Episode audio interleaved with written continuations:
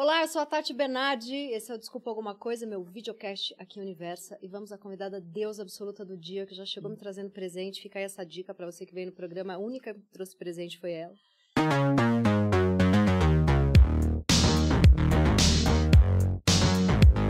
Ela é atriz, talentosíssima, colunista, desenha umas paradas lindas, toca ukulele, não toma remédio, come pão na chapa feito em ferro de passar roupa, é dona da lei Carolina Dickman, que garante para todas as mulheres a liberdade de mandar um peladão pro crush. Já achava o finado pânico da Jovem Pan reaça e machista muito antes de ser modinha. Está casada há zilhões de anos e ainda posta foto de beijo de língua apaixonado. Assim como Caetano Veloso, ela não é brava, ela é veemente. Ela é, meu Deus, como é gata, Carolina Dickman! assim, a primeira pergunta é: várias matérias anunciaram a sua volta, mas você nunca deixou de estar aqui, né? Carolina voltou, voltou, ela voltou, ela voltou, mas você sempre esteve aqui, apesar de Miami, você estava aqui, você fazia trabalhos. É, eu acho que o que agravou um pouquinho foi que na época da pandemia eu fiquei, né? Hum. Até porque os voos, os aeroportos todos pararam, né? Então, eu acho que eu fiquei uns oito meses sem vir muito tempo. Sim, Sim mas estava sempre, tinha você em alguma novela, tinha reprisando. Nossa, na pandemia tinha muito. É, tinha. Tinha Camila raspando a cabeça Cam... na pandemia. Na pandemia, então, eu nunca tinha tive muito. a sensação de ela não estar. Você sempre é, esteve. Acho que a pessoa gosta de dar uma notícia qualquer, né? É, tipo, voltou. Tem uma coisa que eu queria falar que eu acho importante, porque eu sempre vi o seu movimento quando você mudou para Miami, que o seu marido Thiago trabalha lá. Agora ele está no ano sabático. Eu sempre vi o seu, esse seu movimento de ter ido para lá, um movimento assim muito empoderado de uma mulher que fez tantas coisas e que é a famosa do casal, então fazendo um movimento totalmente é, segura do que estava fazendo, mas tinha um climinha de, ai, será que ela abriu mão da carreira? Como se tipo, tentando te colocar num lugar meio de esposinha. Teve um pouco esse movimento, não teve? Teve muito. Que, Caceta. É, eu não, eu não entendo muito. E eu acho doido, que eu acho que eu já até falei isso com você na outra vez que a gente se encontrou no podcast, que é, todas as vezes que eu respondia sobre isso, eu falava que eu tinha ido por amor, as pessoas fazem uma cara assim, hum, como se o amor não fosse a coisa mais importante da vida. Uhum. É, para mim, não, não, não é nem questão de ter lugar de esposinha ou de mulher que trabalha. É uma pessoa que está em dia com o que ela sente. É, e eu sempre me senti assim, para mim é muito importante me sentir assim. Então, e o Thiago, por outro lado, antes da gente ir para Miami, me deu muita força. Ficou com os meus filhos para eu poder fazer as minhas novelas, sabe? Sempre um cara muito presente, assim, muito compreensivo. Depois, pô, passou vários perrengues comigo. Sempre foi um cara muito meu parceiro. Você sentiu que era a vez de. Claro. É a vez dele ali, de eu fazer um movimento é, e as pessoas não entendiam que isso era uma coisa quase como se você estivesse desistindo de um sonho por um. É, e, e, sempre me incomodou muito essa coisa de. Eu sou uma mulher antes de ser uma atriz, né? Uhum. Eu sou uma pessoa. A, a, a, eu sou uma atriz, essa é a minha profissão. Mas para eu existir, eu sou uma mulher, né? Uhum. Com os meus desejos, com a minha família, com os meus filhos. Com... Então, isso para mim sempre teve em primeiro lugar. Mesmo quando eu trabalhava muito mais do que eu trabalho hoje e né, sem tempo para nada. Para mim sempre teve esse lugar de eu estou vivendo a minha vida, eu tô eu tô em dia com isso. É, eu sempre estive em dia com isso. E, e, esse tempo que você, quanto tempo você ficou lá? Porque agora você voltou, como que vai ser? Você pensa que vocês vão voltar para lá? Tá ainda em negociação, pensando? Não tem nem negociação, assim, a gente agora tá aqui. E ele tirou um ano sabático. Ele teve um. O que, que rolou? Ele tirou um ano sabático, a gente estava lá, e aí me chamaram para fazer a novela. Eu falei: Bom, Thiago, você pode ficar, e eu vou, como eu sempre fui, fazer a novela. Ele falou: Não, agora tá na, tá na hora de eu ir com você. Que legal. Aí ele, aí ele fez esse movimento. E aí ele fez esse movimento. E o movimento dele foi associado também a ele tá precisando de um tempo, tá cansado. E quando você foi, você também sentiu que era um pouco um sabático para você? Teve isso também? Não, nunca, eu nunca tive assim um pensamento sobre o que seria antes de ser. Uhum. Então assim, eu não fui para lá por um plano meu. Eu fui para lá porque ele foi chamado e eu falei: "Vai que eu vou junto. Eu vou dar um jeito para estar tá com você". E a minha vida é assim sempre, sabe? Eu não, eu, eu não sou muito de planejar. É... E depois, eu acho que eu já falei isso para você também, estou me sentindo repetitiva, mas depois que a minha mãe morreu, é. É, para mim ficou muito evidente que a gente não planeja nada. Uhum. Então, se eu já era uma pessoa de, de viver intensamente presente, de prestar atenção nisso, de não ficar botando muito para frente as coisas, depois disso eu. Foi muito de repente, né? Foi, dormiu e não acordou. E ela não tinha nada. Nada. Jovem, ali, é, sem nenhuma questão de saúde. Foi... Nenhuma. Acho que ela nunca esteve, inclusive, tão bem, tão que saudável. Idade? 67. Super nova. Quanto tempo tem agora? Quatro anos. É recente ainda, né? É. Eu lembrei, a gente conversou disso no Calcinha Larga, que foi um episódio bem forte, porque a gente falou bastante da sua mãe. Eu lembrei de um texto lindo que você fez para ela no Instagram e que teve aquele ato falho maravilhoso que você queria dizer eu ainda sinto o seu cheiro e você escreveu eu ainda sinto o seu cheio. Lembra? Eu lembro que você falou isso. É, que é essa, esse preenchimento, ela como uma coisa cheia ainda na sua vida e também um vazio que ela deixou indo, né? Tinha essa coisa do cheio, vazio, eu achei bonito esse ato falho, assim. Depois eu nem lembro se eu consertei, eu acho que eu gostei tanto do não, que você é falou lindo. que eu acho que eu não eu ainda sinto o seu cheio, né? Ela te preenchia muito e ainda preenche, é muito bonito. Mas isso. eu lembro que quando você falou isso, eu fiquei com isso na cabeça. Falei, será que eu conserto? Não, Mas eu bonito, acho que eu não consertei. É bonito. E como tá essa, essa, esse luto? Foi melhorando? Como que é? Foi melhorando. Esses dias eu fiz uma, uma meditação entre amigas.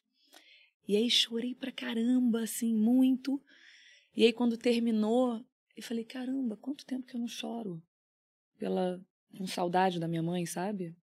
Às vezes a gente vai vivendo a vida e a vida... Eu também sou muito positiva, eu sou muito do sou muito da alegria, eu sou muito do que é bom e a, e a falta Você que eu sinto. Você não deixa de... emburacar? Não, eu não. Eu nem consigo, eu acho. Para mim é muito, para mim é difícil ficar é, sem, sem ver sentido na vida, sabe? Uhum. Essa coisa. Outro dia até uma amiga minha falou: "Ah, eu sempre tive angústia". Fico assim, caramba, angústia. É, essas perguntas, né? O que, que eu estou fazendo aqui? Eu nunca me fiz muito essas perguntas. Eu, eu não tenho aptidão para racionalizar muito. Eu sou muito do sentir, eu sou muito de prestar atenção nas coisas que eu sinto. É... E, e, no, e num lugar de disso ser feliz e positivo, não de sentir para emburacar, para ir para um lugar de angústia, sempre para cima. É. Eu acho que angústia não é só um sentimento, né? Ele depende um pouco do que você pensa sobre isso. Então, por isso que eu acho que angústia é um lugar que eu não vou muito. Porque sentir muito, eu sinto. Hum. E aí, nesse dia da meditação, nossa, eu me agarrei naquilo, eu chorei. E aí depois eu senti que eu estava chorando porque eu estava com saudade de chorar, com saudade de sentir aquela dor que eu senti tão profundamente, né, quando ela morreu. E aquela dor vai. Não é que a dor ameniza, mas você vai arrumando espaço para ela. Então ela já não transborda o tempo inteiro, ela não, não vira choro o tempo inteiro, ela vai. O Davi já saiu de casa? Menina. Tá morando em Miami. Ah, ele tá lá. Tá lá. Ficou. Mas enquanto você tava lá, ele já tinha saído? Ou não? Não, porque teve a pandemia. Ah, e aí ele voltou para casa ele tá na pandemia. 23, 24. 24. 24. Porque eu lembro, assim, de várias entrevistas suas, você falando o quanto você sofria quando era um trabalho que você tinha que ficar longe dos seus filhos, que você é super apegada. Aí eu pensei, 23, 24, ele já deve ter saído de casa. Como foi? Terrível, né? super apegada. É terrível. É muito, é muito impressionante como tudo que uma mãe quer é que o filho sobreviva sem ela, né? Que o uhum. filho vá para a vida e conquiste suas próprias coisas, mas quando isso acontece, dá um susto. Você fala, caramba, eu outro dia eu fui na casa dele, eu fui para Miami passar meu aniversário, e aí fui na casa dele, cheguei na casa, não tinha participado de nada daquilo, ele tinha se mudado sozinho para um outro apartamento. Aí tá morando sozinho lá. Sozinho. E aí eu olhei aquilo tudo e falei, caramba, ele é um cara. Ele é um cara, ele tem a vida dele e passou por problemas e nem me telefonou.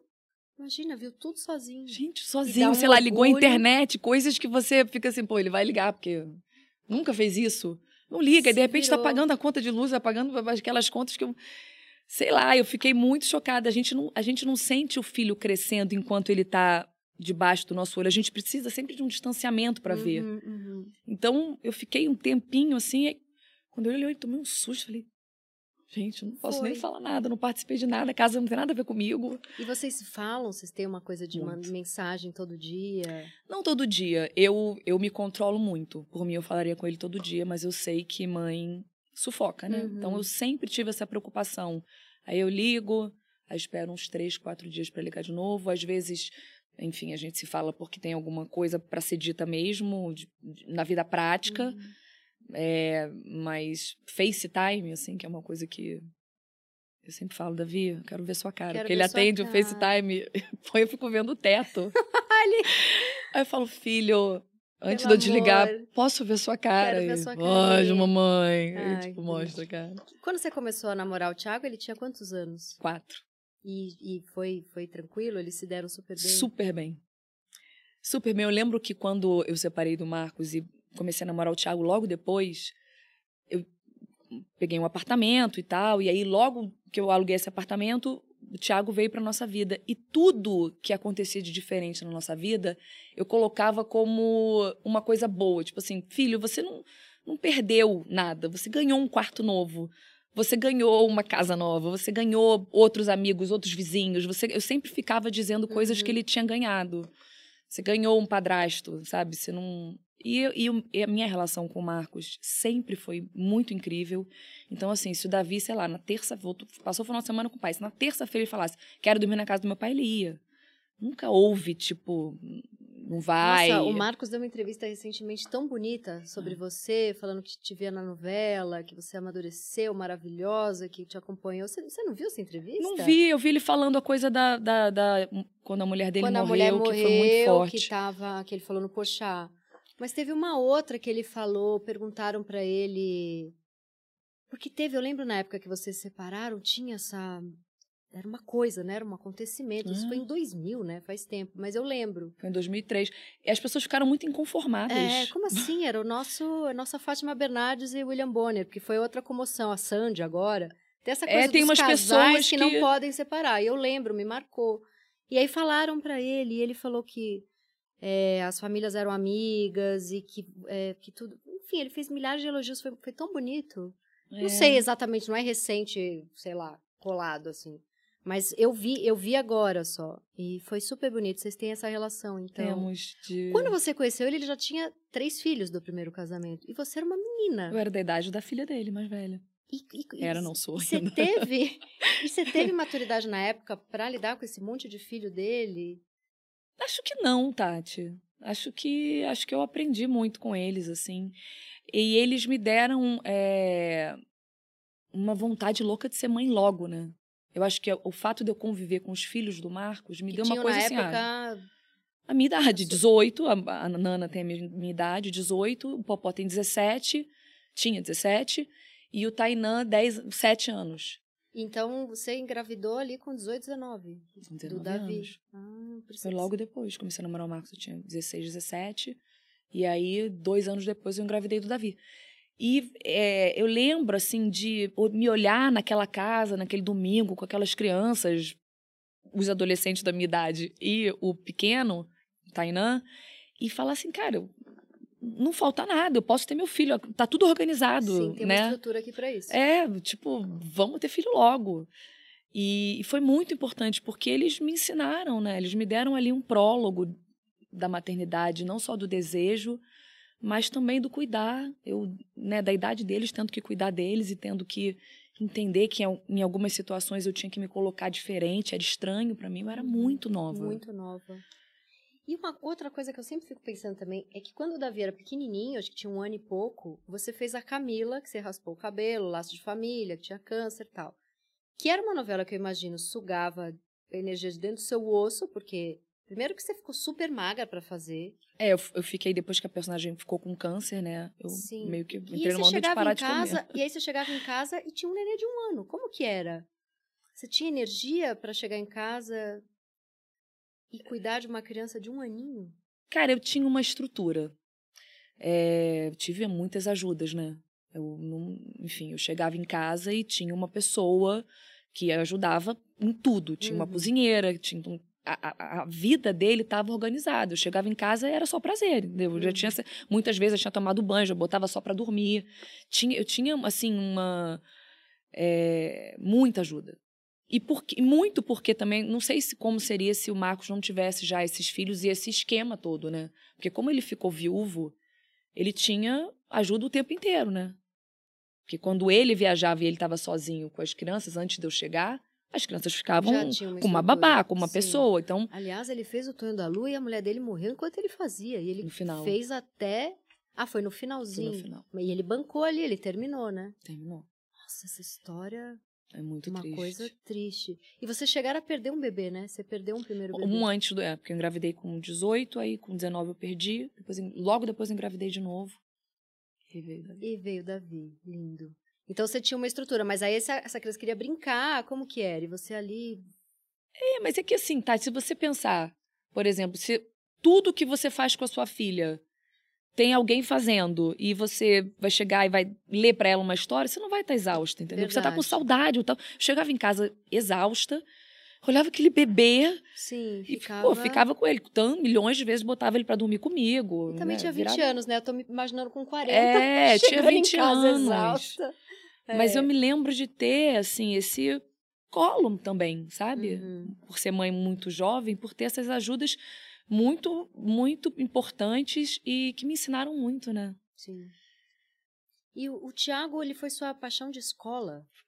E na época você era fim dele, ele não sabia? Como que eu era? era mega fim dele. Eu, eu lembro assim, sei lá, tem lembrança de eu com 13 anos me arrumando para ir pra escola porque eu ia encontrar com ele. Ele já era gatíssimo. Ele é gato, né? Ele é gato. Não sei te explicar o que ele era de gato. É Hoje em dia ele ainda é lindo. Eu acho ele cada dia mais bonito. Ele é muito bonito mesmo. Jovem, ele era a sensação da escola, assim.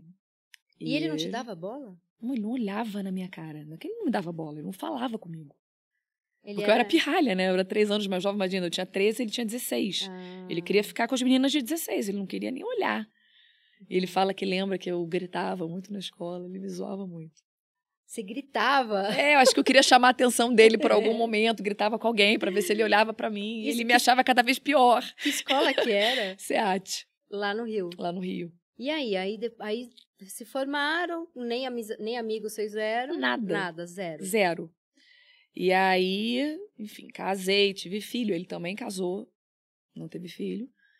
E a gente se separou, assim, no mesmo carnaval de Salvador. A gente foi para Salvador, eu com o Marcos e ele com a Gabriela.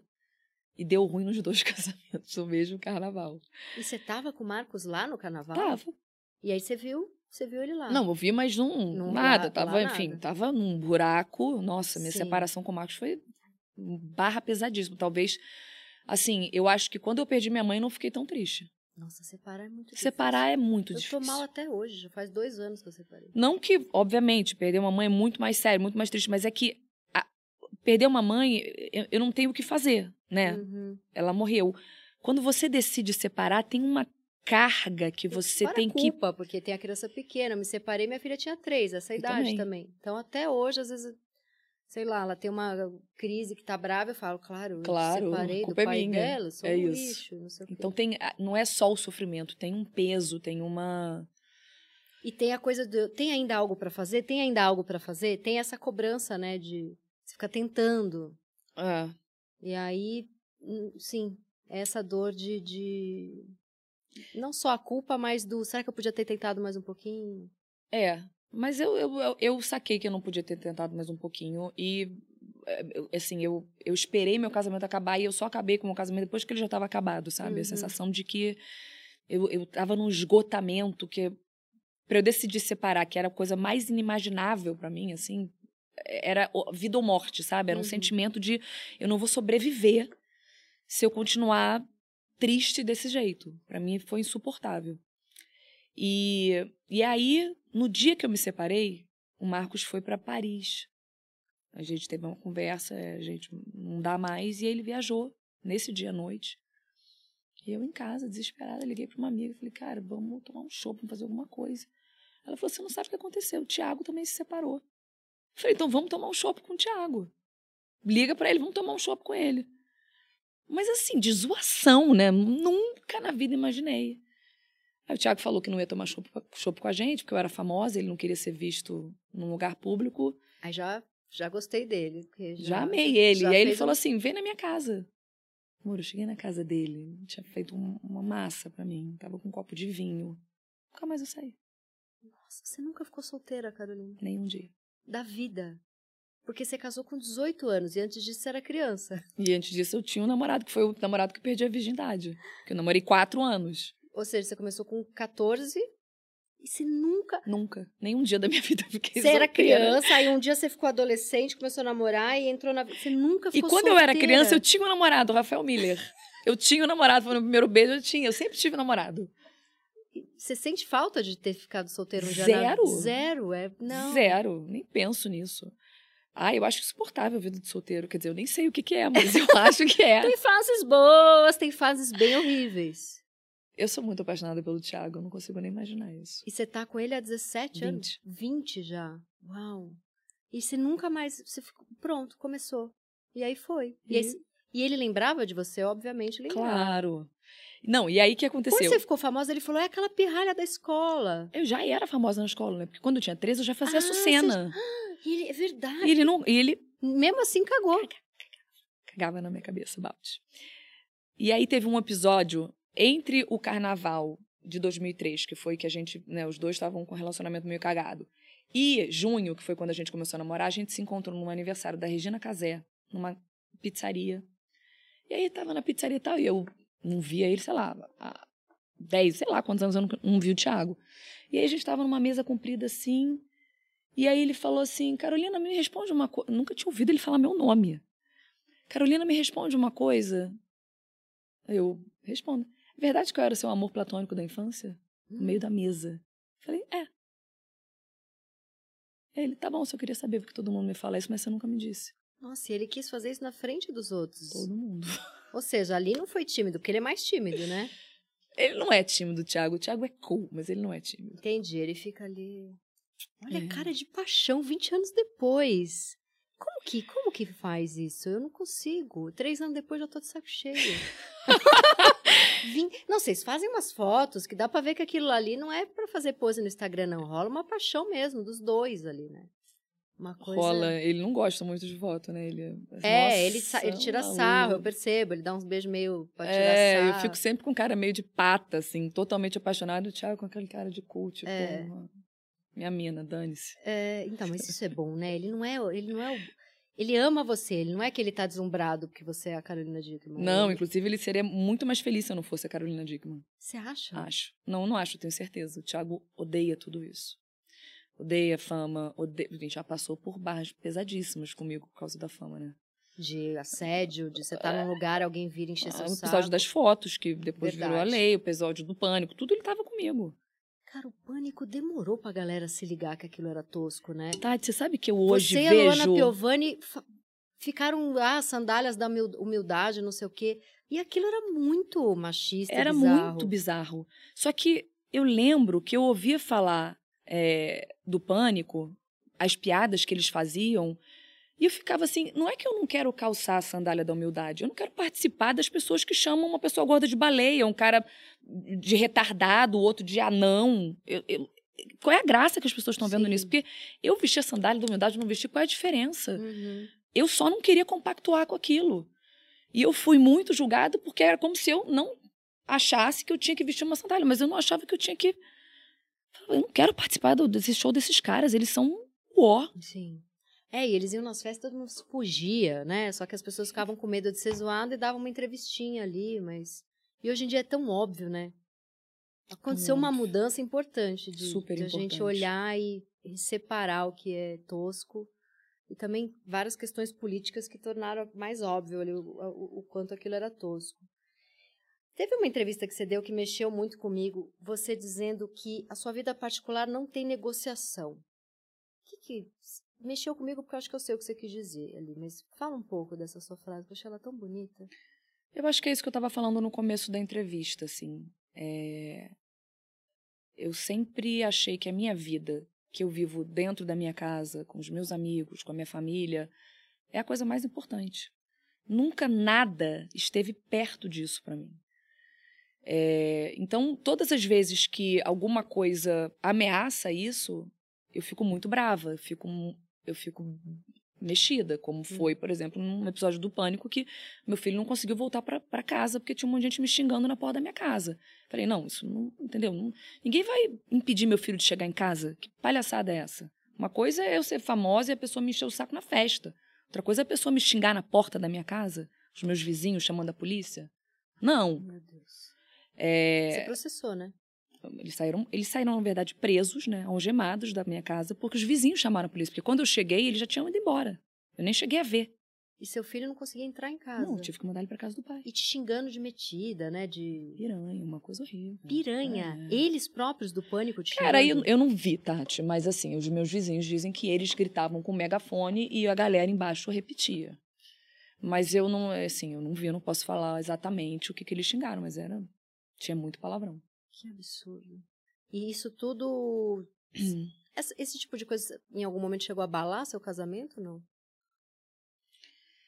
Na época do pânico, não, porque o Thiago, por ser um cara muito reservado, ele sempre entendeu, assim, no DNA dele, a minha revolta, né, de não deixar ninguém entrar ali na minha privacidade, na nossa privacidade. É, no episódio das fotos, embora ele soubesse que as fotos eram para ele, ele virou chacota, né? Foi Ele virou porque. Cara, quando saíram as fotos na internet, eu estava aqui em São Paulo fazendo o ensaio de um filme e ele estava no trabalho.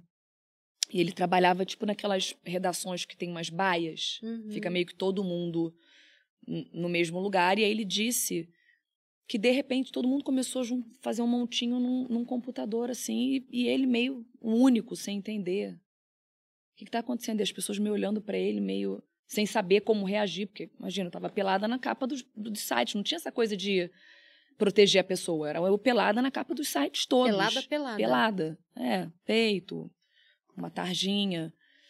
E ninguém sabia o que, que era, ninguém sabia que aquelas fotos eram para ele. Só ele. Então, assim, ele passou por, ele passou aí, foi, foi pra delegacia comigo, chegou comigo na delegacia. Porque ele sabia que ele sabia que as fotos eram para ele, mas as pessoas olhavam para ele torto, né? Então ele Tipo, ficou ah, será que ela corneou ele, mandou isso pra um amante, esse tipo de coisa? é, esse tipo de coisa, ou tipo assim, pô, que mulher Mas- é essa que tira essas fotos, pra quê? Um- Uma coisa machista, né, assim, muito... Mas isso chegou a abalar no sentido dele mostrar um cansaço, assim, de ter que passar ah, ele por ficou isso? machucado, Tati. Mas não, chateado, mas não chateado com você. Não. Cansado com o, mundo Cansado ser, com ser tosco. mundo. Cansado com o mundo e, é, obviamente, que uma tristeza abate, né? Sim. A gente demorou um pouquinho pra descobrir o que que era, então eu também estava muito machucada, né?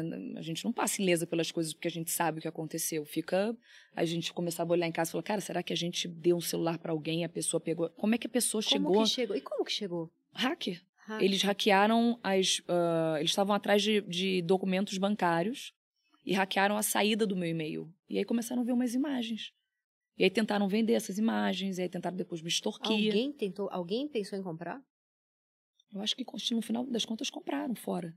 Por isso que apareceu, por isso que vazou. Por isso que vazou. E a lei hoje, o que, que é a lei hoje? Ela, ela, ela protege mulher? Ela, como é que ela ela, protege qualquer pessoa que seja vítima disso, né? De você ter um material divulgado sem o seu consentimento, ou de você ser extorquido por causa disso, ou de alguém te chantagear.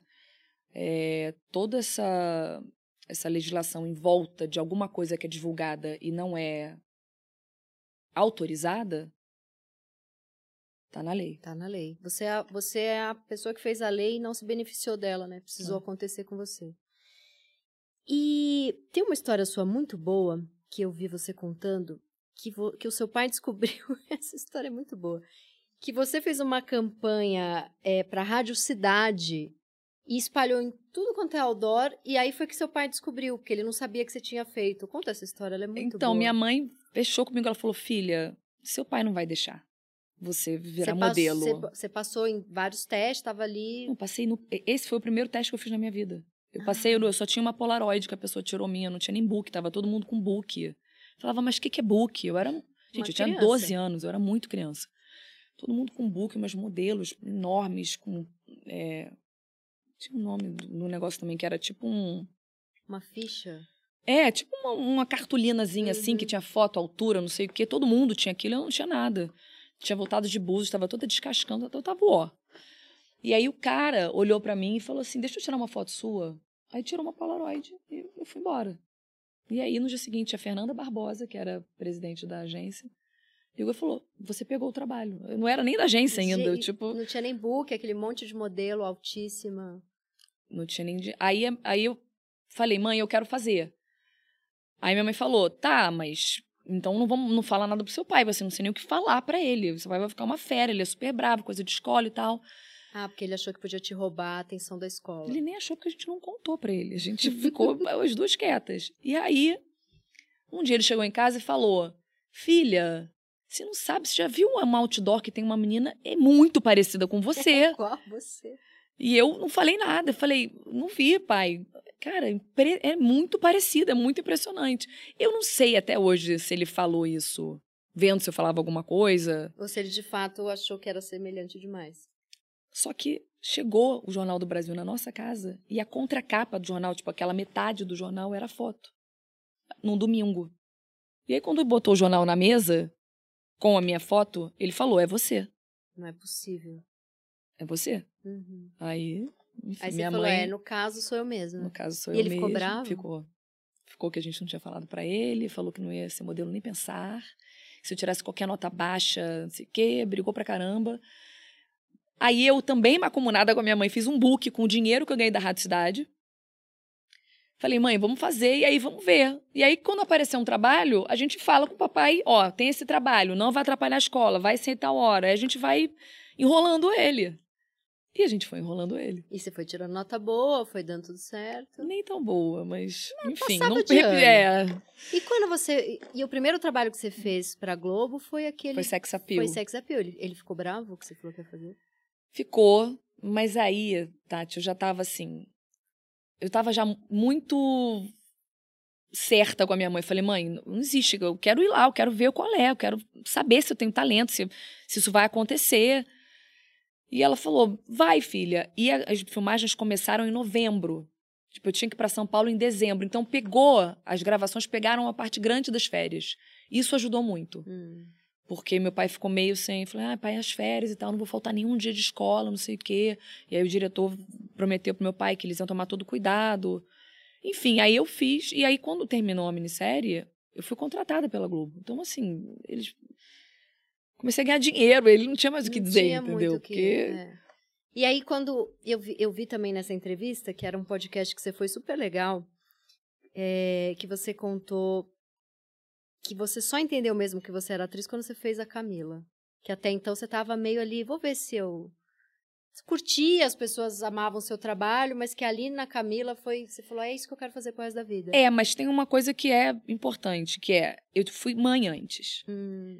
Na gravidez do Davi, que foi um buraco, as minhas duas gravidezes foram horrorosas, assim, eu fiquei numa, foi o meu momento angústia, assim, eu fiquei muito, meu Deus, será que vai ter água para essa criança, o planeta, eu fiquei muito com uns medos, assim, muito grandes. Com Fora muitos... o mal-estar, né? Eu lembro que você já me contou que passou malzão.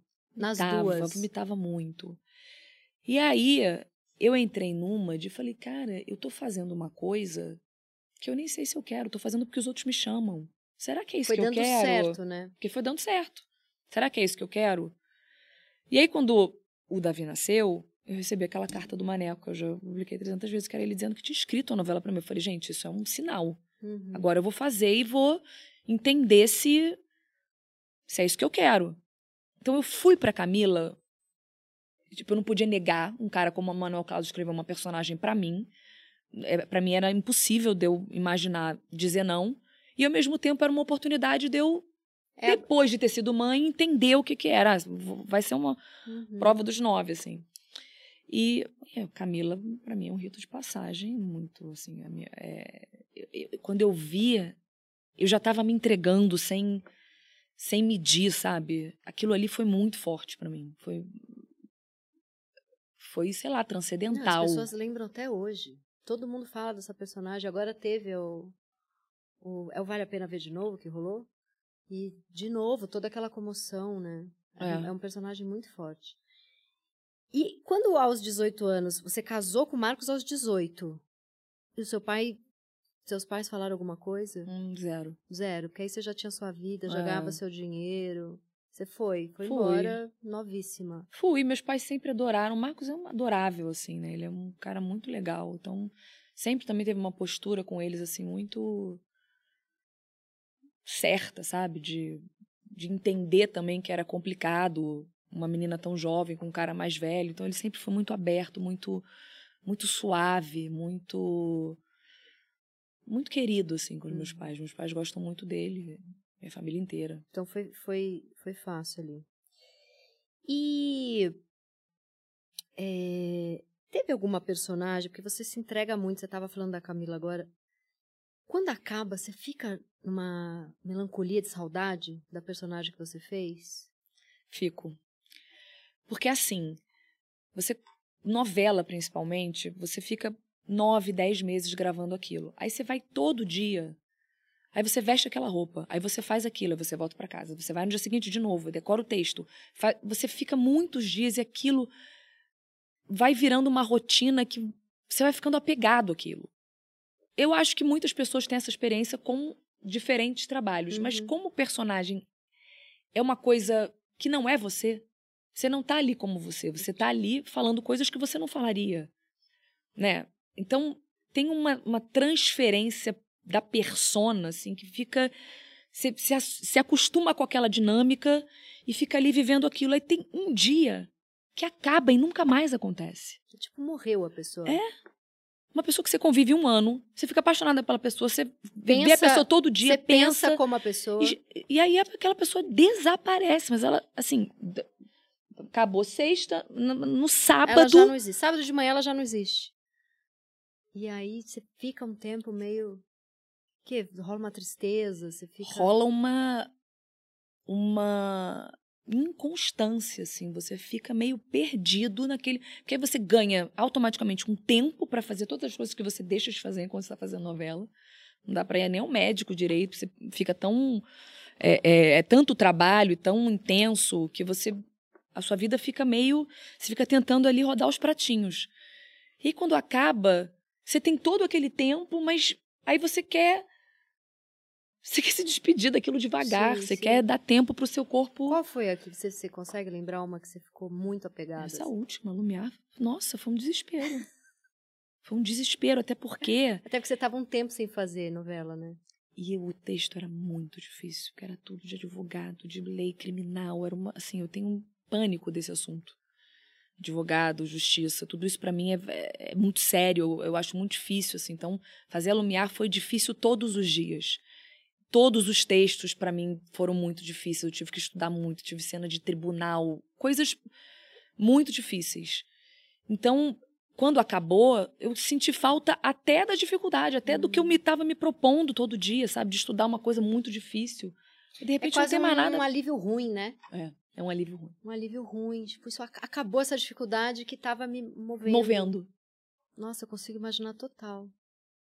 E foi. E, e você se apaixonou um pouco assim? Você acha que você vai ler livros sobre isso? Começou a ver mais séries sobre. Hum, mais séries, talvez, mas não, não me apaixonei pelo direito, não. Assim, é, eu, acho, eu continuo achando complicado. Mas fora a parte dessa transferência e tal, da, da, da ausência daquela pessoa que você fica convivendo, tem as pessoas com quem você convive mesmo, né? De fato. Sim. Os atores que você vê todo dia, o maquiador que você vê todo dia, o produtor que você vê todo dia. Aí você começa a sentir saudade das pessoas. Porque você não vê aquelas Você- pessoas. Você ainda tem isso? Porque eu tava conversando esses dias com uma amiga. Quando eu comecei a trabalhar, eu ia pro trabalho e eu, eu tinha uma ingenuidade, eu tenho saudade, assim. Eu ficava apaixonada por todas aquelas pessoas do trabalho. Fulana entrava num lugar materno, o cara entrava num lugar paterno, aqueles amigos, rolava uma coisa meio. Eu não tenho, eu sou filha única, então a fulana é minha melhor amiga, entrava num lugar meio irmã. Ao longo da minha vida, eu fui trabalhando em tantos lugares, eu fui perdendo um pouco isso. Acho que eu fui ficando mais prática, sabe? Tem uma outra pessoa que eu me apego. Calejada, né? É, tem uma outra pessoa que eu me apego, mas eu não tenho mais aquele deslumbramento de, nossa, eu trabalho num lugar que 67 pessoas são muito minhas amigas. Porque aí eu fui me magoando tanto com as pessoas, eu fui rompendo amizades e cada vez sofro muito, assim. Cada vez que uma amizade acaba. Mas eu fui ficando. Você ainda tem essa pureza do começo? Da equipe, de ficar amiga de todo mundo? ah, esse ambiente de trabalho é minha família. Eu tinha muito isso. Eu, eu não sei se, eu, se mudou, hum, se eu já tive isso, porque eu também nunca fui aquela pessoa que tipo fica melhor amiga de todo mundo que tá trabalhando. Para mim, amigo é uma coisa, trabalho é outra, assim. São poucas pessoas que. Quando, quando é um clima de novela que fica todo mundo super baladeiro e se encontra, você faz parte dessa ou você vai Agora, por exemplo, descansar? eu fiz. Fiz parte porque essa novela era irresistível, assim, era uma turma muito, muito feliz, foi um trabalho muito feliz em vários aspectos. É, mas eu, eu nunca fui essa pessoa de tipo fi, levar aquilo para a vida, sabe? Eu não sei, eu acho que desde muito nova eu eu separo em algum lugar. Eu me apaixono, mas eu, aquilo vira paixão pelo trabalho, pela personagem, pela, vira um, um bolo feliz, sabe? Uhum. Num... Aí tem uma outra pessoa que você começa, passa, passa o tempo, você parou de conviver, tá passa o tempo, você começa a sentir saudade daquela pessoa, você procura aquela pessoa. Entendi. É, mas eu não sou assim, não é, ah, todo mundo é legal, todo mundo fica amigo. né? Você nunca foi oba-oba, desde muito novinha, né? Nunca, nunca tem, não tem uma fofoca sua, uma coisa meio impressionante, assim. Eu acho que, assim, quando eu comecei a trabalhar, eu, eu fiz esse pacto com a minha mãe, né? De, tipo, ser muito responsável e tal. E eu lembro que eu falei assim, mãe, mas você não vai poder ir comigo, né? Porque minha mãe trabalhava. E ela falou, eu não vou poder ir com você. Então, vai ter uma hora que você vai ter que decidir o que é certo, o que é errado. Eu não vou estar lá para responder. Aí você tem que fechar. Porque com 13 anos você já estava lá. Já estava lá. Aí você tem que fechar o olho e pensar o que que eu gostaria que você fizesse. Nossa, que lindo. Você vai estar sozinha, você vai ter que ter essa percepção. E aquilo para mim me deu uma responsabilidade. É, era tipo assim, filha, você pode ir pro mundo, porque eu confio que você vai fazer esse pacto com a nossa relação, com os códigos que eu te ensinei, com a ética que você tem. Isso para mim ficou muito sério. Uhum. Então, assim, os nove, então, porque depois, eu, sei lá, eu comecei a, a beber uma cerveja com 29 anos. Até 29 anos, eu não. Eu não. Eu não ia à festa de novela. É, então, é isso que eu tô falando. Porque é, não tinha. Mas era, era uma. É, depois eu compreendi que isso era o meu jeito de dignificar a aposta que a minha mãe tinha feito em mim, uhum. sabe? É, depois eu comecei, depois, depois do segundo filho, eu comecei a ver as coisas de um jeito mais leve, mas até lá eu carregava um negócio, falava, não, cara, não posso, não posso fazer nada de errado, não posso era pesado isso para você? E depois eu vi que era um pouco, que foi ficando, porque em vez de eu ir relaxando, depois que eu virei maior, maior de idade, depois que eu casei, eu continuei trazendo aquilo como se fosse uma coisa muito importante. E eu acho que a minha mãe, eu tive algumas conversas com ela, que a minha mãe foi também aliviando isso, vendo que eu tava, que eu continuava carregando uma coisa que eu não precisava, porque eu já tava, já era uma mulher. Uhum. Precisava mais ficar com aquela coisa de, olha, eu não posso fazer nada de errado, não posso é... Eu fico até pensando se você não casa e tem filho tão nova, justamente assim, ó, já tô aqui muito séria, casada com filho. Pode ser. Não vou pra balada, não. Não vou deslumbrar com esse negócio, não vou sair com um monte de gente. Vou aqui com 18 anos já virar uma atriz, mas que tem uma casa, que tem uma família. Você foi pra um, um pacto com uma coisa muito séria pra sua idade, será? Um pouco? Acho que, é, acho que pode ser, acho que faz sentido. E também muito apaixonada ali. Muito apaixonada. muito apaixonada e com muita vontade de ter filho. Nunca é uma coisa só. Nunca é uma coisa só. E a maternidade, ela deu um sentido emocional para isso, entendeu? Eu acho que o fato de eu ter sido mãe jovem pode ter vindo imbuído dessa autorresponsabilidade, dessa coisa de querer um compromisso muito sério com a vida, mas a partir do momento que o Davi nasceu, eu Fiquei duas semanas sem dormir, olhando para aquilo, falando: cara, quem respira sem mim. Ele não precisa de mim para respirar. Ele, ele mama no meu. Tipo assim, eu fiquei muito doida. Eu fiquei. Eu fui aquelas mães, tipo, fiquei muito apaixonada, muito. Para mim, nada mais tinha importância. Eu ficava que nem um caco, assim, não queria nada. Sutiã com leite. Sabe assim, quando a, a, a mulher se. Deixa de ser mulher, meio bicho, assim. Uhum. E, e aí demorou. Isso logo, isso logo que nasceu. Logo que nasceu. E aí demorou um tempo pra eu. Voltar a ser Carolina, assim. Fiquei muito misturada. Você ficou ali. Muito. É, eu amamentei até um ano e três meses e para parar de amamentar. Nossa, eu chorava. Eu falei, eu não quero, eu quero dar de mamar até essa criatura ter 26 anos de idade. Fiquei também logo. A gravidez eu não conectei nada, só passava mal aquela coisa toda das mães felizes com a gravidez, mas na amamentação eu conectei, eu conectei completamente. Eu conectei no nascimento. O nascimento do Davi foi muito forte. Foi assim, um parto normal. Parto normal, pensa uma pessoa de 20 anos tendo parto normal. É, muito novinha. É, eu era muito nova, cara. Eu agora olho e fico, caramba. Muito nova. Muito nova. E aquilo tudo é muito visceral, é muito forte no físico, é emocional, uhum. mas também tem uma coisa. Bicho ali, né? Bicho, muito séria, assim. E eu senti tudo. Porque tem gente, eu acho que meio que é mãe, jovem e tal, e passa por isso de um jeito mais. Sei lá, menos, faz menos contato com essa coisa do bicho, assim. Eu, eu, eu fiquei muito transformada, muito doida. Muito Mas doida. doida bom? Cara, doida bom, assim, hoje eu vejo tudo bom. Na época eu fiquei meio doida, assim, eu fiquei, eu não queria fazer nada, eu só queria ficar com o Davi. É, pô, eu fiquei duas semanas, Tati, que o médico me dava remédio, eu cuspia o remédio e ficava olhando para ele para ver se ele tava respirando, entendeu? Dava remédio pra você dormir, é, é isso? Você, você tem que descansar, você vai, o seu leite vai secar, você, vai, você precisa descansar. Você precisa dormir. E você ficava, não, ele, se ele parar de respirar, eu morro, então você ficava ali olhando. E aí, aí eu dormia assim, sei lá, 20 minutos acordava o coração doendo já. E aí eu achava que ele tinha morrido porque eu tinha dormido. Eu fiquei doida. Nossa, você ficou. Eu fiquei doida. Mas passou, em duas semanas passou. Passou. Aí... Depois, aí, depois que eu comecei a dormir, tudo ficou melhor. Eu acho que eu também fiquei exausta ficou do parto, do, do, do, de tudo que aconteceu e, e louca de não dormir. E depois que eu comecei a dormir, eu, eu fui aos poucos equilibrando, assim, de novo. Sim. Olha, vamos aqui para o maravilhoso quadro. Eu quero deixar bem claro que eu não falo sobre isso, Tati, que é o nome do quadro. Tem algum assunto sobre o qual você não fala? Acho que tem um monte.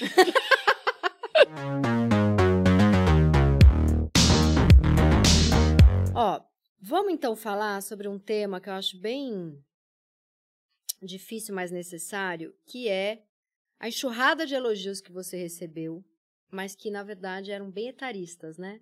Que até você fez um vídeo falando disso, você postou uma foto, você já fez 45. Fiz. E aí, ah, ela tá melhor do que um monte de meninas de 20 e tal. Nossa, e você... eu achei isso muito aviltante. É, aí você, você fez um vídeo falando disso. E assim, tinha. Era aviltante porque estavam te comparando com meninas de 20 ali, então tinha uma coisa ruim Qualquer comparação não, entre mulheres. É, não era por causa das meninas de 20, era por causa da comparação. Eu comecei a pensar por que que, por que, que pra gente dizer alguma coisa superlativa, assim, pra gente é, dizer mesmo que, alguma coisa que a gente acha, então eu só sou bonita mesmo se eu, sou, se eu for mais bonita que alguém. Uhum. Por que, que a gente precisa comparar? Por que, que a gente precisa dizer que tal coisa é melhor do que a outra e citar essa outra coisa. Uhum. E quando você coloca mulheres, é, fica, eu acho que fica violento, sim, sabe? Sim. Porque você está ferindo alguém. Então, que elogio é esse que é, fere alguém? Os comentários eram horríveis. Eu fui ver para te fazer a pergunta. Era assim: "Ah, mas ela deve tá, ela deve estar tá com botox, ela deve estar, tá, ela deve ter feito harmonização. Ela tá para ela tá bem assim, claro, ela deve gastar todo o dinheiro dela, não sei o quê. Tinha uma coisa de não deixava você em paz os comentários, né? Era assim, você não pode ter 45 anos. É. Se você tá bem, é porque estão te comparando a alguém, ou se você tá bem, é porque você fez um monte de coisa. Você não pode estar tá bem só porque você tá bem. É, exatamente. E aí você fez. Mas o que, que você sentiu ali? Eu senti que eu não queria ser colocada nesse lugar. Falei, gente, vocês. Assim, é, é uma delícia receber elogio. E do fundo do meu coração, Tati, eu acho que a pessoa que ela faz esse elogio, ela não se dá conta. Eu acho importante a gente falar pra gente se dar conta. Porque provavelmente eu também faço isso em algum lugar e preciso que alguém me diga para eu, me dar conta. A gente precisa parar de fazer essa essa esse apedrejamento social e começar a entender que a gente pode se ajudar, que a gente pode aprender junto, que a gente pode dizer alguma coisa para alguém e essa pessoa melhorar com isso. Que uhum. não precisa colocar essa pessoa num lugar de, ah, não, você não sabe, então errou, perdeu, perdeu, playboy, acabou. Por quê? Né? Por que, que a gente não pode evoluir? Então, pô, gente, obrigada por vocês estão me achando bem com 45. Mas será que esse é o jeito certo da gente falar sobre isso? E eu tento, é, embora eu seja veemente, eu tento muito no meu Instagram, assim, pensar num jeito doce de dizer as coisas. Essa era uma outra pergunta também, que inclusive estava aqui. Por que que... Eu nunca te vi como uma pessoa antipática, mas teve uma fase, né, da sua vida. Que era muito ligada ao pânico, né? Hum, A coisa da humildade, eu ser antipática, não falar com pânico. Ela, quem ela acha que ela é para não falar com pânico? Tinha essa, isso começou ali, assim, muito claramente. E eu também estava ferida, né? Também coloquei uma, uma né? Fui para cima deles, botei na justiça. Fiz tudo que eu achava que eu tinha Mas que fazer. essa coisa do veemente, tem gente que vê como arrogância, É. né? Porque você fala de um jeito direto ali o que você quer falar. Mas É, sabe, mas isso eu- tá mudando também. Essa coisa da mulher docinha. Isso... Não é mulher docinha. Eu acho que quando a gente é, pode ser doce, é sempre melhor. Uhum. Não importa o que a gente está dizendo, assim, principalmente quando a gente está dizendo para o outro.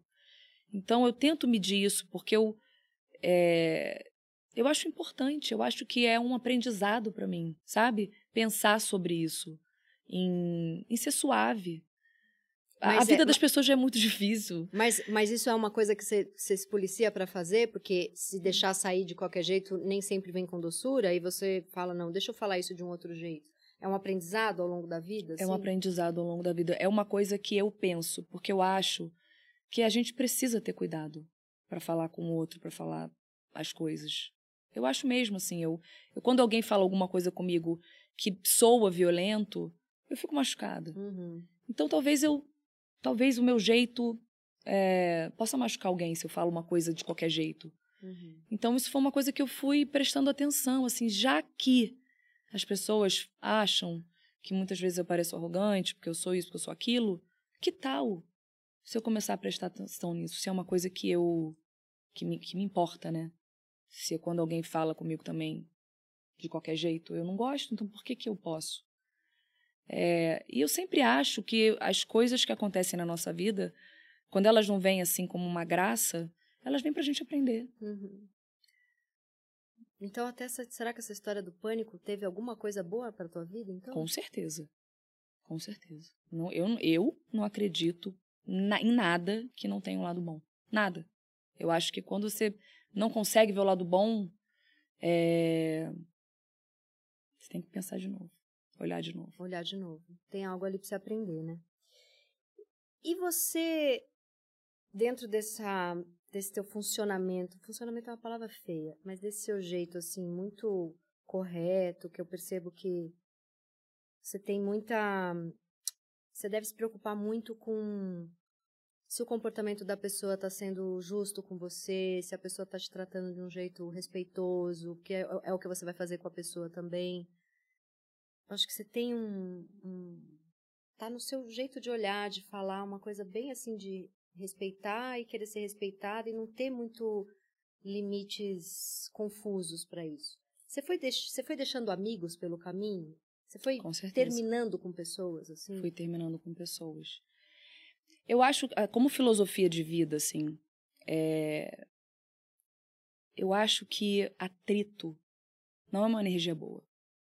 O atrito, ele, eu acho que ele não faz bem pro planeta. Eu acho que se a gente começa aqui a tretar do nada, isso faz uma coisa, daqui a pouco aquela pessoa tá irritada e não sabe por quê.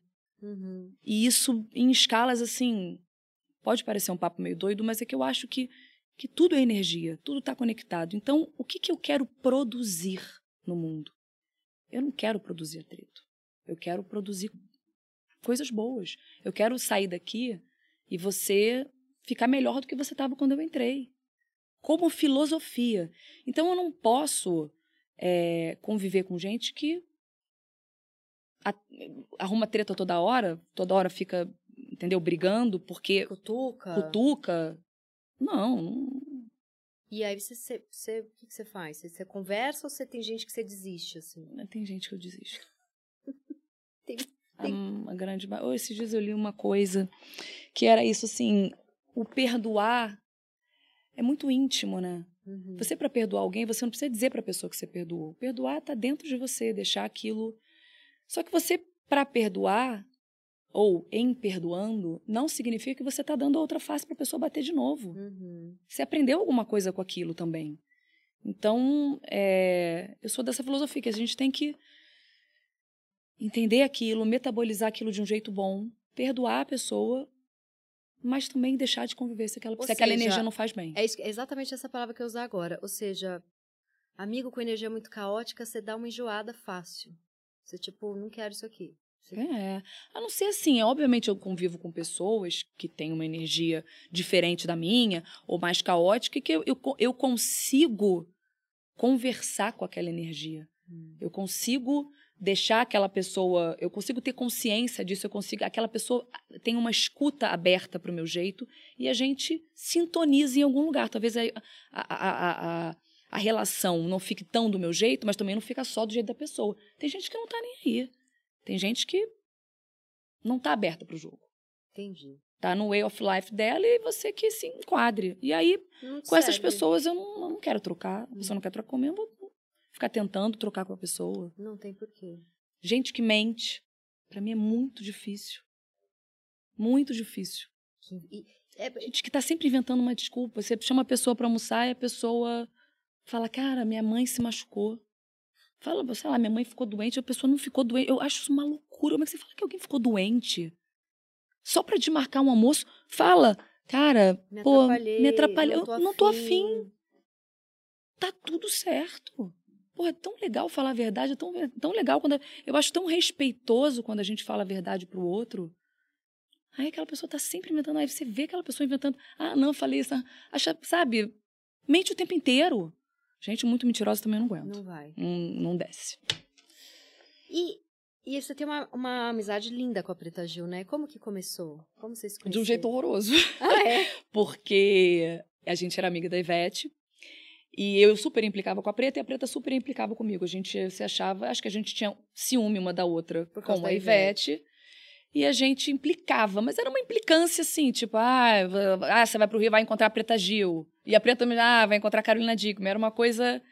E aí a Ivete, que é a sabedoria em pessoa, marcou com as duas sem dizer para as duas. E não foi? Não. E foi. Ah, E tá. as duas chegaram. Ah, tá. No mesmo lugar. Achei que ela tinha marcado um date pra vocês duas se entenderem e ela nem foi. Tipo, Não. se entendo aí, fiquem amigas. Aí, Aí, aí não ia ser tanta Aí eu não diria, não, eu não seria gênio. E aí, as duas, né, chegaram e, tipo, não acredito que ela fez isso. A gente entendeu na hora. E a gente se apaixonou nesse dia. E aí já conversaram, E aí, desse dia até hoje. grudaram. E o que ela causa essa, essa, essa paixão louca nas pessoas, né? O que que é, assim? O que, que eu não conheço? A preta. Acho que não sei nem dizer, assim, o que que é. Porque ela tem uma... Ela tem uma energia tão verdadeira. Uma autenticidade em viver. Em qualquer dia, assim. Você chega preta, ela sempre é preta. Você... Não é aquela pessoa que você não sabe como vai agir, sabe? A preta, você sabe como a preta vai agir. Você- Se ela te surpreende, ela te surpreende pro bom. Uhum. Porque não tem. Você não encontra com a preta e a preta é meio. Aí você fala assim, nossa, a que preta tá estranha. Não, não tem isso. A preta é sempre a preta. E eu acho que essa. Essa potência que ela tem vem disso. De ser profundamente autêntica. E, e essa coisa também dela conseguir expor isso, ela tem um lugar nela que. Que ela sente que ela pode ajudar alguém quando ela tá Uhum. expondo, e, e aí ela vai fundo também nisso. Tudo ela vai fundo, nada é, nada é mais ou menos, tudo tem uma, um propósito, uma, uma verdade, uma entrega, um amor. A preta é irresistível, cara. A preta é Eu vi, que irresistível. você, eu vi que você teve um day off família e você foi lá grudar nela bem no. Acho que era Dia dos Valentine, Namorados. Dia dos Namorados. Eu achei, eu achei isso muito bonito. Porque foi o primeiro dia de namorados que ela ia ficar sozinha, né? E aí eu achei muito mais importante eu estar com ela do que estar com o eu o Thiago tava achei- nem aí pro dia dos namorados e a preta tava no primeiro dia. Sim, Tinha acabado de separar, então ele entendeu super. é. Muito legal. Vamos para o quadro Discovery Channel. Que é O um- que é Discovery Channel? É um Discovery Channel de- da Xana. Um Discovery Channel. É um momento de É uma coisa pornográfica. É uma coisa assim. pornográfica. Tá. Várias perguntas aqui eu já fui fazendo. Então, a primeira é: você passou 90% da sua vida adulta casada? 100%. 100%. Nunca foi solteira e nem sente falta. Já respondeu, não sente. Não, Não sente. sente. Mas você transou com pouquíssimas pessoas, né, Carol? Quatro pessoas. Jesus. E Jesus. tá tudo bem, né? Você olha pra mim com pena. Todo mundo olha pra mim com Zero, essa peninha. Não sei se eu tô com pena, porque seu marido é muito gato e vocês dão um beijo de Todo língua mundo quente. olha pra mim com uma, uma certa peninha Não, quando eu, eu- falo eu isso. senti- Assim, quatro. Olha, eu senti um pouco de pena sua, mas talvez eu tenha sentido um pouco mais de pena minha. Porque dos 378, 376 não valeram muito a pena. Não é esse número não, tá? Eu não sei qual é o meu número, mas mais da metade do meu número não valeu a pena. Era melhor eu estar com alguém apaixonada por... Ai, gente, tem melhor coisa do que me gozar apaixonado. Não- Não tem. Eu não consigo nem entender o, o que, que pode ser tão legal no sexo, mais legal no sexo, do que gozar junto, E apaixonado. apaixonado, e aquilo fazer um sentido enorme. Você vai na estrela. E é lindo. Você é romântica pra caramba. eu sou né? muito romântica, cara. Eu sou muito romântica. Você escreve cartinhas de amor pro Nossa. Thiago. Escrevo pra você, tá? Ela Eu escrevo fez, Thiago. ela fez um quadro pra mim lindo. É, Você posta o seu Instagram, você é muito, você é muito gata, né? Você é gata num nível assim meio extraterrestre da, da gatura. Hum. E aí você posta aquelas fotos suas de biquíni, aquela coisa espetacular. Você recebe mensagem de putaria? Porque eu, eu coitada, posto um cotovelo, vem uma putaria, entendeu? É, tem uns caras meio. É. Mas se- é pouco, sabia? Não é muito, não. E aí você bloqueia e foda-se. É. É. Tipo, dane-se. Dane-se, Não é uma gente. coisa que chega a incomodar você, assim. De, Não, tem às muito. vezes, pessoas. Não é nem com, quando posto foto assim, o assado. Pessoas me marcam em postagens estranhas, que a pessoa tá meio simulando. Umas coisas meio barra pesada, assim. Isso me Uhum. incomoda. Isso, isso eu fico. Uma- alguma coisa que eu veja e, e, e ache meio grotesca, e aí Tipo, meu nome um- naquilo. Ou alguém mandou um pinto pra você. Já te mandaram um pinto? Não. Pessoas- Pinto, pinto, não. Pinto, pinto, mesmo enquanto pinto, não. Pinto, pinto, nu, não. Não. Porque eu tô ali, coitada, às vezes posto ali E um mandam calcan- pinto, pinto nu pra você? Ah, eu fiz uma vez um texto que acharam que eu tava querendo receber uns pintos. Aí eu recebi uns pau ali no Eu acho que eu sei Instagram. que texto é esse. Sabe? Qual que é que você tá achando que é? Eu acho que era um que você meio falava sobre isso, não é? Não foi? Eu lembro de que acho que você chegou a de falar sobre isso no Instagram. Eu falei, gente, vocês ficaram achando que eu queria nudes? É, teve algum texto que acharam que eu queria receber. Não sei, era algum texto falando. Eu não vou lembrar, vou zero lembrar. Mas uma galera achou que eu podia me mandar uns, uns pau ali. E eu fiquei bem e aí foi uma chocada. coisa momentânea. Ah, foi aqui, é Gente, um graça de um pau, assim, gente, do um nada. pau fora de hora. É, é, é pior que sopa fria no verão. é sopa quente no verão. estranha, é né? O que muito. pessoa acha que vai acontecer? Dando aquele pinto no... Nada. Três da tarde, você tá ali, vai buscar a criança na natação, chega um pau ali. No... É pra quê? É, é muito agressivo e é muito. É muito. É muito nada a ver. É, Tem não tanta coisa bonita pra mandar, É, não manda pau gente. fora de hora, não. Quiser. Vocês entenderam, né, gente? Que a Tati é a. Tati, a Carol é a Carol. Carol? Carol, Carol, Carol. Aí, olha só. Hum. É. Estamos você- na Xana ainda? Tamo na Xana. Tá. Tamo na Xana. Você que tá há 30 anos, nunca Hum. ficou solteira. O que, que você acha de relacionamento aberto? Complicado. Pra, Pra mim. pra você. Pra mim, pros outros, acho incrível. porque A pessoa que quer se relacionar, se relaciona como quiser, mas. Ai, eu acho que eu não conseguiria, Tati. Eu também acho que eu não. ciumenta. Você é ciumenta? Sou. E eu acho assim, eu sou muito apaixonada. Eu não tenho condição de ver o Thiago sentindo desejo por outra pessoa. E nem Acho tem vontade. E nem tem vontade de ficar com outro cara também. Zero. Isso aí, zero. Mas isso aí sou eu comigo mesma. Mas ver ele, esse, o outro interessado, eu, eu acho que eu posso morrer de tristeza. Então não, acabou. Não. E ele nunca veio com esse papo, porque ele também. Ele também não quer Ele também. me. Eu acho que ele também não quer, não. Quer, não, quer não. Né, Ana? Não Quer. quer. E você falou uma vez, eu adorei, que a sua libido, ela, ela tem ondas, né? Agora tá marolinha ou marolona? Como que tá nessa fase? Cara, ela tá mais animada, sabia? ela tá bem animadinha, minha, minha libido. É engraçado, né? Porque quando a libido tá baixa, você fica achando que tem alguma coisa de errado, né? Ai, será que é por causa do casamento? Sabe?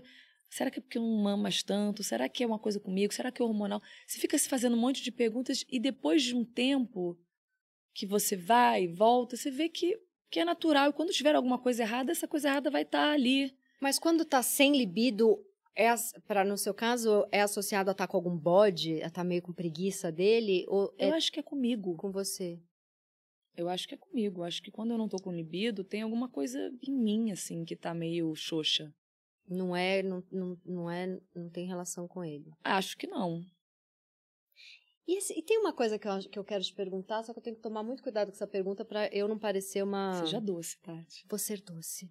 para eu não parecer que eu tô sendo machista, apesar de que o machismo está em todos, né? Tem, a gente tem um pouco ali de patriarcado Fiquei com medo, gente.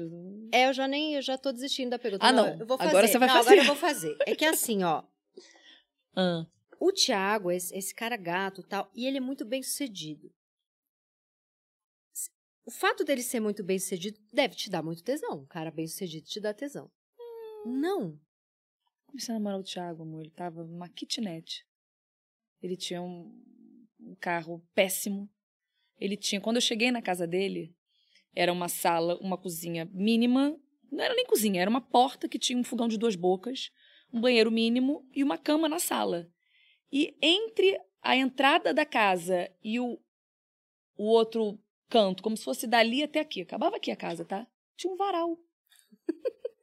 com as cuecas dele. E você eu cheguei na lá? casa deles, era, foi esse cenário que eu vi. Uma poltrona inflável, uma cama e um varal e ele cozinhando num, cozinha, num fogão de duas bocas. E eu achei isso tão sexy. Você olhou e falou: Nossa Senhora, o que, que é esse homem? Assim, com uma, uma, calça de moletom, um cara meio. Não sabia ainda. Ele era meio documentarista, não sabia se queria ser isso. se Aí, aí tava fazendo umas matérias no, no caldeirão do Hulk. E, assim, ele tava atormentado com a separação, magro. Eu não acho que o meu tesão no Tiago tá nesse lugar do, do poder. Eu já vi o Thiago em muitas fases, muita. É, e, e, o momento que eu vi o Thiago mais doente foi o momento que ele estava mais poderoso. Hum. É, vai ficar, talvez ele fique bravo comigo de eu falar isso, mas quando a gente estava lá em Miami, que teve a pandemia, ele tinha um cargo super alto e ele começou a ter que mandar as pessoas embora. E ele adoeceu porque ele tinha que mandar as pessoas embora. Então isso me dá tesão. Esse cara que sofre, fica doente porque tem que mandar uma pessoa embora, é o cara que eu quero ser casada, entendeu? Que lindo. Nossa, me senti uma merda agora com a minha pergunta, porque sua resposta foi tão superior à minha pergunta, porque eu tenho uma coisa assim de falar, nossa, meu, essa pessoa não, não veio de uma família que bancou, não é herdeiro, lutou, lutou, lutou, olha onde ele chegou, eu tenho muito tesão nesse cara self-made man, bem sucedido, assim. Aí eu fiquei, e eu acho que tudo bem a gente falar isso. Isso não é uma coisa machista ou do patriarcado. Não tem a ver com eu querer dinheiro. Tem a ver com a história da pessoa, ter levado a pessoa. Eu tenho tesão nisso, sabe? Talvez não seja um pouco ligado ao, ao intelectual dela, assim, a, a, coisa dela dela se superar intelectualmente, isso. dela ter esse degrau assim de tipo ser cada vez mais foda, isso, mais até do é que isso. ser bem sucedido. É, é porque o bem sucedido talvez seja a palavra errada. Não é não é um poder conectado à grana. Mas é um poder conectado à pessoa, ela vai se superando, ela vai crescendo, ela não tá. Até porque, imagina se ele ainda estivesse nessa kitnet, talvez ele não fosse o homem da sua vida, certo? Ela só tá me superando nas respostas. Eu... Ele agora tá voando de asa delta. É, mas é porque ele é muita coisa. Você admira ele. Ele foi crescendo junto com você. Porque você é Carolina Dickman, imagina. Ele ali, numa kitnet até hoje. Vai virar aqueles cortes de entrevista que as pessoas falam: Nossa, a Carolina arrasou, a Tati tá fazendo uma pergunta péssima, a Carolina arrasando. Não, mas, Tati, mas eu tô pensando junto com você. Assim... Eu tô me assim. sentindo, sabe o quê? Naquela, naquele programa. Como chama aquele ator genial argentino que faz todos os filmes na Argentina? Darim. O Darim, que o cara fala mas e aí, você não quer ir pro Oscar? Você não quer ficar milionário? Ele fala: eu tenho um banho quente na minha casa, eu tenho a minha família. Por que, que eu quero poder? Por que, que eu quero o Oscar? Aí o jornalista ficou na merda e o Darim brilhou. Eu tô aqui, eu tô aqui, tipo, jornalista bosta e você tá aí brilhando, tipo, o Darim. Eu tenho um...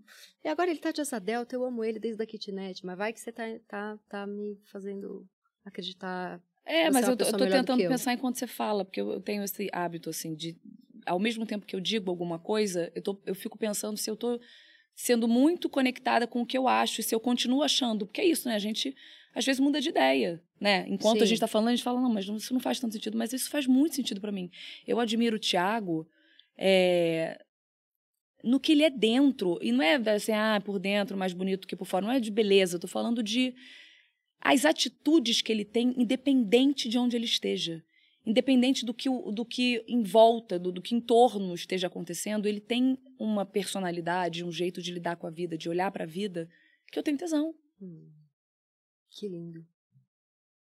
É isso. É só isso. Não é, É mais, isso, não é não é nada, mais não é nada. mais nada. Lindo. Mas não é assim também, por exemplo, com a amiga. Você tem que se reapaixonar pela sua amiga. Sim, sim. Se sim. aquela pessoa começa a ficar meio, né, sem sentido, você fala, ó, É que eu tô aqui pensando que eu já tive uns namorados bons, cheio de caráter, mas você uns... estragou tudo? Não, que eram uns homens encostados, sabe? Que, ah, tinha muito caráter, mas não ia pra frente, nada dava certo profissional. E eu terminava porque eu falava, cara, eu preciso te admirar.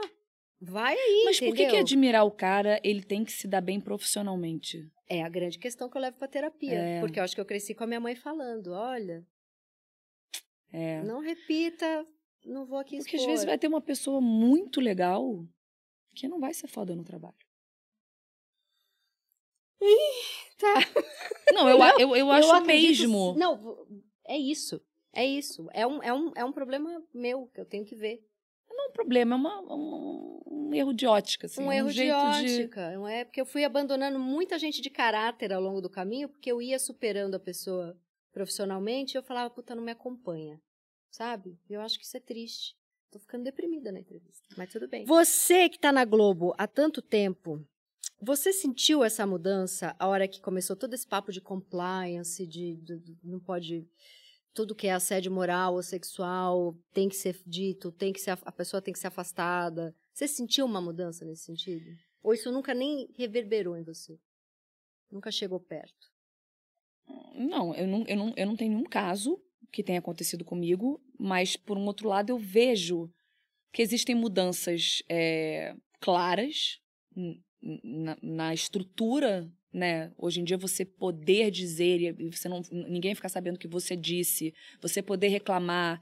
É, essa estrutura, ela já, ela já abre um caminho para alguém que sofre alguma coisa muito grande, né? É uma possibilidade da pessoa superar aquilo de alguma maneira.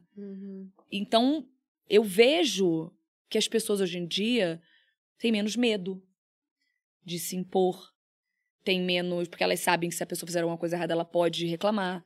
Elas se sentem, muitas vezes se sentem menos diminuídas por estarem em, em- assim, hoje em dia todas as as áreas, elas são individualmente mais empoderadas, no sentido de cada elas foram fortalecidas nessa estrutura não importa em que área ela trabalhe. Porque antigamente tinha essa coisa da hierarquia tão clara que aquele cara que, que era o faxineiro, ele não. Não che- nem chegava, ninguém ouvia ele. E agora não tem mais isso. Isso é É- incrível. né? Isso é incrível, isso é muito incrível. Mas é, é claro que ainda não é um sonho, né? É claro que tem muita coisa que ainda acontece, que descobrem que tal pessoa falou. É, é isso. é- eu acho que o mundo todo é, tá numa transformação. E aquilo que eu estava te falando do acolher, do ajudar, vai muito nesse caminho. Assim, como que a gente quer melhorar se quando a gente vê o erro do outro, a gente perdeu. Uhum. Fala pro cara, ó, você perdeu, acabou. Sim. Você não tem direito. Você não, não, não, não pode aprender. É, é, é esse esquema de Não adianta ter cancelamento. compliance é. se, né? Sim. se isso não servir pra gente melhorar enquanto sociedade, Uhum. enquanto profissional, enquanto colega. Uhum. Nossa, eu, eu, já, eu já fui babaca com tanta gente na vida e a pessoa olhou pra mim e falou: Você tá sendo babaca. E eu falei: Nossa, eu tô sendo muito babaca, desculpa. E são pessoas que estão na minha vida há 20 anos. Uhum. E teve gente que eu fui babaca, não percebi, porque era aquele dia que eu briguei com a minha mãe, minha filha tá com uma, sei lá, com uma amidalite louca e eu tô me separando. E eu fui babaca, porque na verdade eu tava falando comigo mesma. Não reparei. A pessoa, em vez de vir falar comigo, criou um monstro. Ah, e quando aqui, não fala é ruim, né? é horrível. E aí depois vem um clima pra cima de mim que eu não sei o que é. Porque a gente é, a gente pode ser babaca ao longo do dia, né? Claro. E, gente, poxa, que bom que é você ter alguém pra avisar. Você tá sendo babaca. Pô, você tá sendo babaca, Tati. Olha isso aí. Preste atenção. É. É que eu acho que tem coisas que valem ser avisadas e tem coisas que tem Mas elas que- são extremas. É, elas são extremas. Pra você ir num compliance, ela tem que, tem que ter. Ela tem que ter um caráter de tipo assim, esse cara, pô, já vi esse cara se babá com muita gente, ou então esse cara fez uma coisa que é. Ou é assédio sexual. É, aí também, é. né? Um assédio moral, assim, não é que o cara me tratou mal porque ele tava mal-humorado, esse cara me tratou mal porque ele é escroto, porque é, ele faz porque ele isso. Humilhar. Que ele quis. Daí você. Né? Vai. Sim. Que bom que tem. Mas Sim. não pode virar uma, uma, uma futrica. Sim. Compliance não. Total, concordo total. Você já fez alguma cena de sexo ou nudez que você pensou que a história poderia ter sido contada de outra forma, que aquilo ali não. não depois de um tempo você pensou, não, não fiquei à vontade ali? Pelo contrário. Sempre, sempre foi tomando todo cuidado com você? Sempre. De bom gosto, você sempre. Ah, de bom gosto é, né? Aí já fica. Posso dizer que tudo de bom pela, gosto. Pela né? visão de quem tá vendo. Pela visão de quem tá vendo, uhum. mas eu nunca, eu nunca me senti assim num lugar ruim de tipo falar, nossa, tô exposta, nossa, que que ruim. E você Sim. entrou tão novinha na Globo, né? Geralmente, quando eu entrevisto alguém que entra tão novinha como você, tem umas histórias meio barra pesada. É. Você afastou isso de você, né? Não que seja culpa de, de, de quem teve essas histórias, não, não é culpa da mulher, obviamente.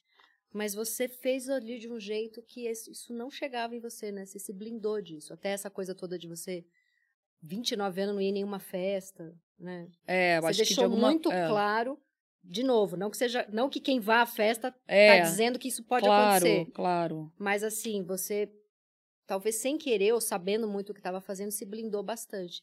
Porque a época que você entrou era uma época que tinha muita coisa barra pesada. Uma vez teve um, um diretor que me ofereceu carona, eu devia ter uns 15 anos, no Projac, e aí eu falei não, que o motorista da minha mãe estava vindo me buscar, e ele falou, você sabe o que, que significa me dizer não? Com 15 anos, eu olhei pra ele e falei assim, não. Mas eu não vou aceitar essa carona. E eu cheguei em casa, contei pra minha mãe. Falei, mãe, isso aconteceu. Você acha que eu vou ser mandada embora? Porque eu entendi o que o cara falou. Mesmo com 15 anos, eu entendi que aquela pessoa era mais poderosa que eu e que ela poderia fazer a coisa. O que me. É, na, o que ficou de registro em mim é que eu me saí bem na situação. Uhum. Porque a minha mãe conversou comigo e falou: filha, se você for mandada embora, você preferia ter acertado a carona e ficar empregada? Que bom que, que você, você teve estrutura para fazer o que você quis fazer. Se você for mandado embora, não vai acontecer nada na sua vida. Vai continuar na sua casa, vai dar tudo certo. Uhum. Agora, se você entrasse no carro, talvez. Se fosse estuprada, talvez. O que, que ia acontecer com você? Talvez você não conseguisse contornar. Então, o que você fez é. Você consegue contornar. Porque você não fez alguma coisa porque alguém queria. Você fez o que você achou que tinha que fazer. E isso meio que balizou, assim. E essa pessoa ainda ficou muito tempo lá depois muito disso? Tempo, ah. muito poderosa. Que Mas. E depois disso, ele voltou a tentar algum? Nunca mais eu falei, nunca mais eu vi depois desse dia, inclusive, pessoalmente. Nossa. Mas hoje, hoje em dia não tá mais lá, não, né? Morreu. Ai, tá. Vamos aqui agora para o último quadro. Eu não queria que essa, que essa nossa conversa acabasse. Você é tão maravilhosa. Mas vamos então para o último quadro, que é o Diquinha Marota. Que é quando a gente, gente, o meu Xana foi tão fácil, né? Seu Xana, seu Xana tá fácil. Tá fácil minha Xana, eu já achei que vinha Diferente um de como é na realidade, essa Xana aí tava fácil. Pelo menos em algum lugar, né, Carol? A gente Poxa. traz aí uma Xana fácil. Foi uma doçura, Foi uma doçura. Foi... É porque as piores eu fui fazendo ao longo do programa. E você foi indo, ó, tranquilinha. Foi, foi, foi, foi. Tudo doce, eu tô achando. Eu. Mas depois eu vejo os cortes que as pessoas fazem. Não, assim, cortes respeitosos, o universo. Pelo de Deus, não tira do contexto. Não, não. Eu tô com medo do corte da minha pergunta. E aí, você tem tesão em Homem Poderoso? Não, Tati, eu, eu amo de verdade, eu vejo beleza em coisas singelas. eu amo aquele eu amo aquela entrevista eu do vou Darim. colocar isso do Darim para ver. Eu amo essa entrevista do Darim, porque eu entendo o que o jornalista está perguntando. Porque assim, o cara é o Darim. Por que, que não vai no Oscar? Por que, que não quer ganhar milhões? Ele não quer. Ele não, eu quero ficar na Argentina, eu tenho um banho quente, eu tenho a minha família, eu não quero ir. Eu entendo ele, mas eu também entendo o jornalista falar, por que, que você não quer? É uma pergunta. Mas se você fosse, por exemplo, casada com o Darim, você ia achar o ele não querer ganhar o Oscar? Ia, né, Tati? Isso não. Mas. Tati. Vai ganhar esse Oscar e milhões, Vai Darim. você ganhar o Oscar, deixa o homem fazer o que ele quiser. É verdade. Deixa o homem fazer o que ele já quiser. tá ganhando, ganhando Oscar Voltamos para dia. mais um corte em que ela é maravilhosa e eu fico vendida igual o jornalista entrevistando o Darim. Não, é, é, vou eu, né? É, porque é. Você é tão vitoriosa, cara. Deixa o cara ser encostado. Se ele cara- for um gostoso, se ele for um cara legal. É, né? Boa, boa, tá bom. É isso. Tenta.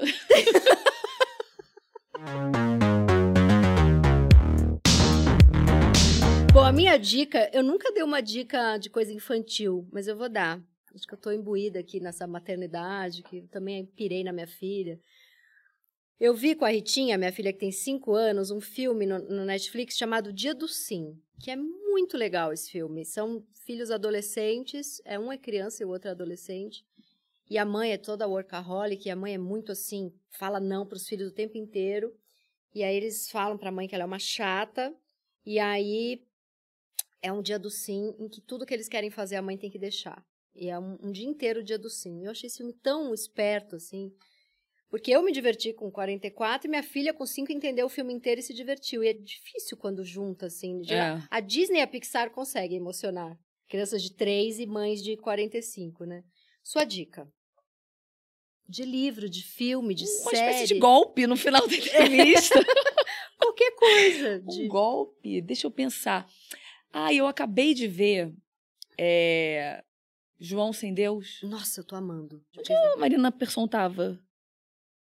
Você não gostou? Eu amei. Eu amei, né? Que eu você amei. falou onde que ela tava. Onde ela falei, tava, tipo assim, que essa mulher não tá fazendo filme todo ano. Pois é. Ah, sim, onde que ela tava antes. Ela fez alguns filmes lindos, né? É, Califórnia, Sim, lindo. mas assim. Eu já sabia que tinha muito talento, mas eu falei, caceta, que direção é essa? Não, muito, é muito esperto, bom, bem dirigido. chique. O Nanini tá com a voz do cara, eu fiquei Uau. impressionada. Sotaque igual. A É. Bianca Comparato tá com um olhar, assim, parece, sei lá, um- uma, uma coisa muito doida, assim, É. o olho dela meio escuro.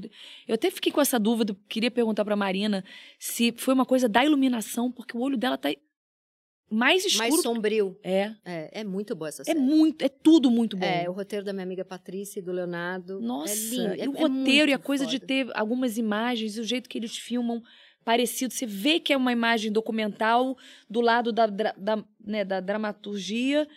E o documental E a coisa tá meio... conversa, e a coisa das É. vítimas. é, Assim, eu achei Das melhores das coisas. melhores coisas que eu já vi. É, é bom mesmo. Eu fiquei, eu fiquei orgulhosa. Eu vi Eu algumas. Essas últimas séries é, brasileiras, pra mim, assim, é pau a pau com gringa se não for melhor. Gente. João de Deus. João o- Sem Deus. João Sem Deus. O. Ai, os outros. Você viu os outros? Não vi. É maravilhoso. Eu vou ver. Eu quero ver primeiro A Vida pela Frente da Lelê. Ah, eu quero ver também. E aí vou ver depois os outros. E o outro também, o Cangaço Novo, lindamente dirigido também. Lindo. É, Cangaço Novo eu já, assim, o gênero Já não te pega tanto. já não me pega tanto. Mas é Mas é muito bom. muito a fotografia, bom. aquelas mulheres lindas. Aquelas mulheres lindas, incríveis. Gente, aquelas atrizes são a coisa mais linda. O olhar delas é muito lindo, né? É, Fiquei apaixonada. também. Amor, acabou.